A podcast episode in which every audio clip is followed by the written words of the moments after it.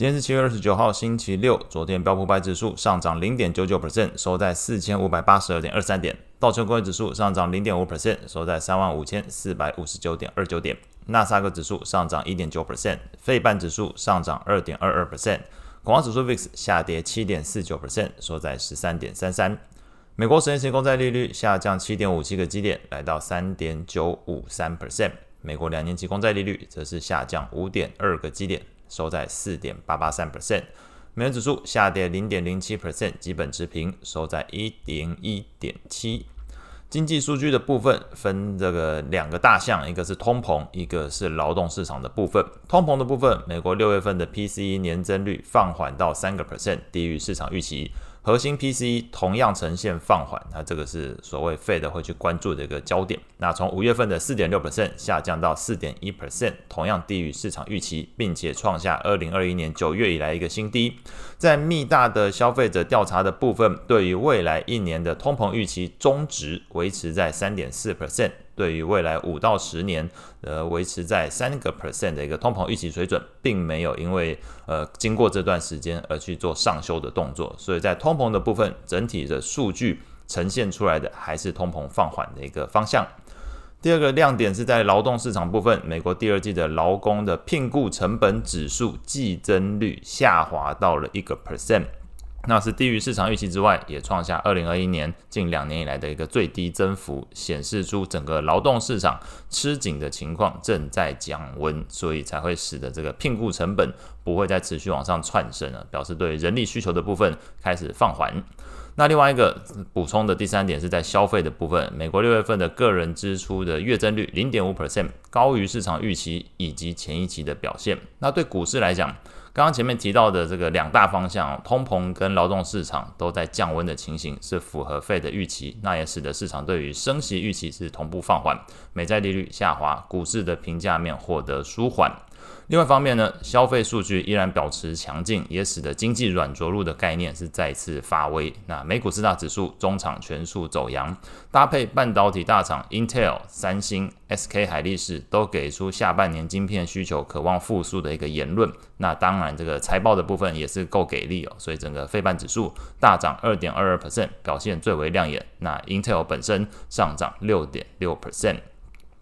整体盘面上，除了这个美债利率下滑以及市场风险情绪好转，这个中概股是再度走阳。金融中国指数的 ETF 大涨六点九六 percent，MSCI 中国 ETF 也是大涨五点三二 percent，这都是国家等级的指数哦，都可以单日飙涨超过五个 percent 哦，这个涨幅大胜刚刚前面提到费半指数二点多 percent 的一个情况。那在整体盘面还有另外一个角度，是从大型股来看，以大型股为主的标普五十指数涨幅是高过了昨天的这个罗素两千指数，还有标普等权重的 ETF，表示在市场的观点来讲，又重新回流到了一个大型股的角色。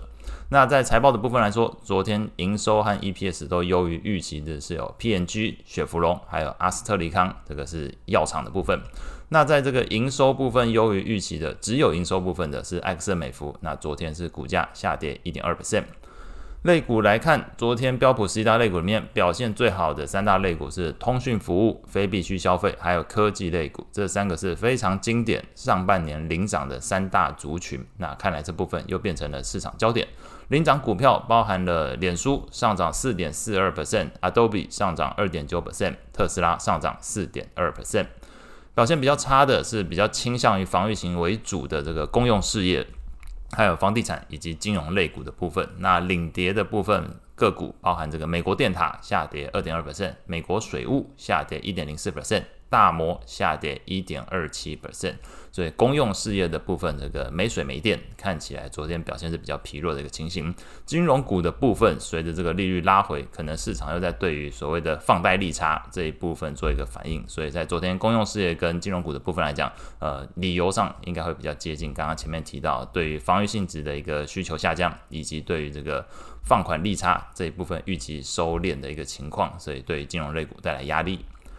债券市场的部分，整个市场升息预期有些放缓。那十年期美债利率盘中一度下跌八点二个基点，来到三点九三二 percent。两年期利率也一度下滑九点六个基点，来到四点八四三 percent。那根据 FedWatch 工具显示，目前市场预期首次降息时间从这个前一天我们看到是明年五月份哦，昨天看到是来到了明年三月份的一个情况，所以有往这个。目前时间推进了一步，缩短了一点，那反映整个市场对于经济情势符合 Fed 的预期，这个升息循环可能见顶的一个乐观憧憬。昨天来说，美国债券型 ETF 的价格变化，LQD 投资等级债券 ETF 上涨零点六六 percent，高收益债的部分 HYG 上涨零点五七 percent。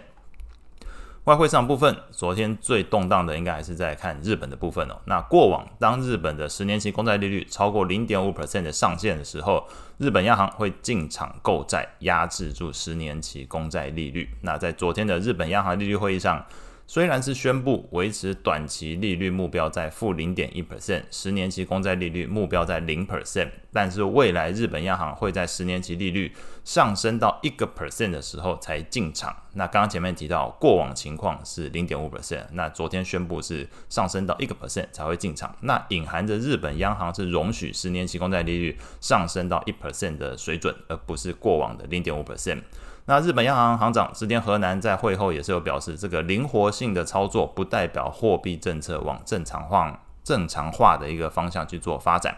那这一番有点复杂的内容，对市场来讲，呃，日本央行大方向维持着这个货币宽松，但是又容许十年期利率上升的这个组合拳，其实市场解读是非常辛苦哦。在日元这个消息公布当下，这个日本央行的消息公布之后，一度第一时间是走贬。但是随后又怀疑，这是不是开始隐含着这个宽松货币政策即将转向？所以日元在盘中又迅速升值了，盘中一度来到一三八点零八，涨幅是一点零一 percent。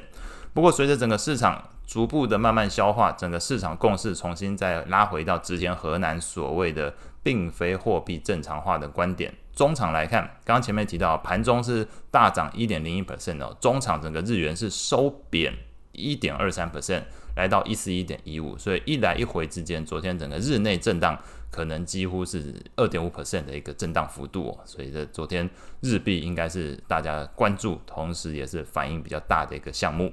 那后续这个下礼拜要公布的经济数据比较多。礼拜一会有中国的制造业 PMI、欧元区的 CPI。礼拜二，澳洲央行利率会议，还有中国会公布财新制造业 PMI，美国会公布 ISM 制造业 PMI 以及 George 职位空缺。到了礼拜四，中国会公布财新的服务业 PMI，英国央行会举行利率会议，美国会公布 ISM 的非制造业 PMI。所以在昨天的呃，在下个礼拜一到四中间。中国、美国都有各自的这个 PMI 会公布，不论是制造制造业还是服务业。那到礼拜五，应该也是整个大家最关注是在美国非农就业数据会公布。所以整个过程里面，先看 PMI，最后再看一下这个呃整个非农就业、整个劳动市场的一个情况。那以上是今天所有内容，我们下次见。